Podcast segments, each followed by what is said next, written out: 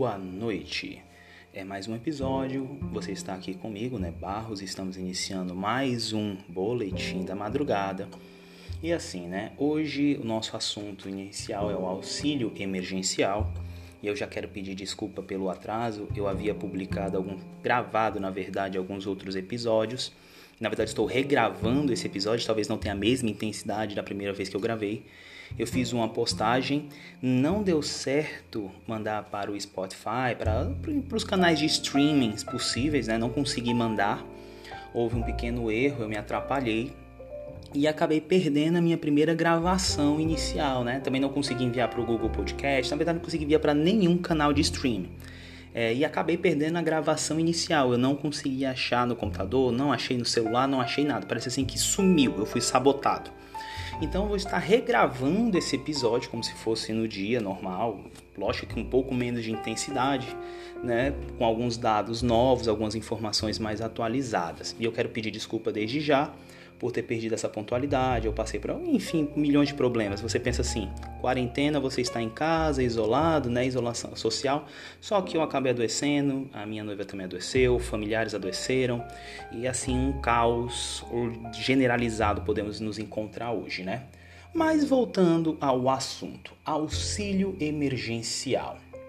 Como vocês já sabem, né, o governo federal foi forçado a aprovar o auxílio emergencial, que inicialmente era de 200 reais, mas a oposição conseguiu né, aumentar esse auxílio para 600 reais para até duas pessoas na mesma residência, somando o total de 1.200 reais por família ou os 1.200 inicialmente já para mães que são chefes de família, né? Mães solteiras que acabam tendo, cuidando seus filhos, elas receberam os 1.200 por completo.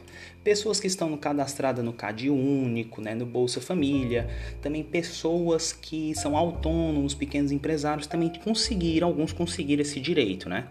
E houve uma demora enorme para a aprovação desse projeto. Foi votado na Câmara era preciso apenas a aprovação do executivo, no caso o presidente. Não demorou, não foi aprovado inicialmente, houve uma demora, houve relutância. Né? E agora também eu conheço muitas pessoas que estão em análise, que colocaram, estão há 10, 15 dias, já estão com as suas dispensas vazias e não conseguem ter aprovação. Muitos questionamentos na internet você vê, muitas pessoas tentando buscar e há uma demora nessa questão dessa análise né? Talvez pela, pela circunstância, vamos ser também caridosos, vamos entender né, a situação.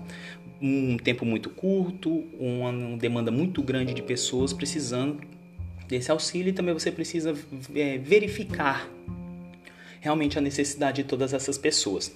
Mas o foco aqui que eu quero falar é como o orçamento inicial de 98,2 bilhões para os próximos três meses. Olha aí, quase 100 bilhões de reais 100 bilhões de reais, dividida em três meses para o auxílio emergencial.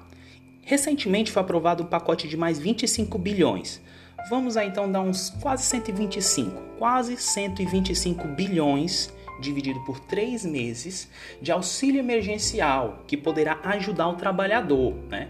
Esse poderá ter esse recurso liberado caso a demanda fique maior que a prevista. Né? No caso, era isso a, notícia do dia 15 de 4 de 2020. Foi o secretário especial da Fazenda né? e da Economia, é, do Ministério da Economia. É, Valder Rodrigues, que cedeu essa informação que poderia ir até 125 bilhões. É, segundo ele, não há limites também para a verba do benefício pago às camadas sociais mais afetadas pela pandemia de coronavírus. Porém, a antecipação da segunda parcela foi cancelada recentemente e já havia uma demora na aprovação do auxílio. Muitas pessoas acabaram não ainda recebendo seu auxílio e aqueles que já acabaram recebendo sua primeira parcela tiveram a antecipação negada. Isso gera uma crise econômica desesper desesperadora para muitos pais de famílias, o que acabam muitos não querendo ficar mais na quarentena, isolamento social, acabando gerando protestos pelo fim, né? Nas camadas pobres, é, nas camadas mais afetadas pelo Covid-19. Mas sabe qual auxílio não demorou praticamente nada e foi aprovado praticamente no início do mês, em questão de poucos dias, foi citada no final do mês de março e no início de abril já estava praticamente aprovado. Foi um auxílio emergencial para banqueiros no valor de 1,2 trilhões de reais. Olha aí, 125 bilhões para pobre, trabalhador, pai de família, para as camadas sociais mais necessitadas e 1,2 trilhões de reais para bancos, aprovados quase que sumariamente. Porém, vamos aqui, não é do dia para a noite. Desde dezembro de 2019, o governo estava disposto a usar dinheiro público para socorrer, podemos dizer assim, os bancos que precisavam um pouquinho mais, com um projeto de lei. Porém, Hoje, o uso desse recurso do Tesouro Nacional para esse tipo de socorro é proibido por lei de responsabilidade fiscal. E havia uma PL que estavam tentando derrubar, mudar essa proposta. Então, que no caso a proposta previa que o dinheiro público só seria utilizado em última instância, após esgotado as demandas oficiais né? Mas eles estavam querendo que não, não fosse como último recurso, que servisse como um incentivo para aquecer a economia. Dá para os bancos a juros baixíssimos ou quase inexistentes para que eles pudessem emprestar dinheiros com juros altos. Vocês estão entendendo mais ou menos a situação? Ou sendo que as instituições financeiras foram as que mais lucraram nos últimos cinco anos, com um recorde especialmente para o ano de 2019, juros altíssimos. Praticamente cinco instituições financeiras dominam o mercado nacional brasileiro.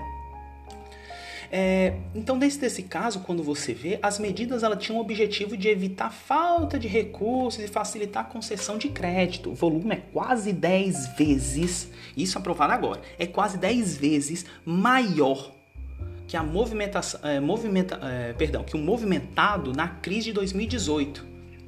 Né? O presidente do Banco Central disse que não há risco de quebra da instituição. No final de março, esse pacote de 1,2 trilhões foi aceito.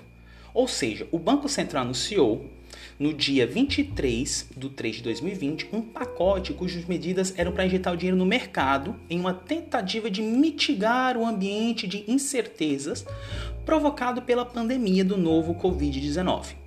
Segundo o presidente do Banco Central, que é o senhor Roberto Campos Neto, o pacote soma 1,2 trilhões, né? 1,2 216 trilhões, ou seja, 16,7, olha aí, 16,7 do produto interno bruto, o PIB, incluindo ações que ainda não estão em estudo.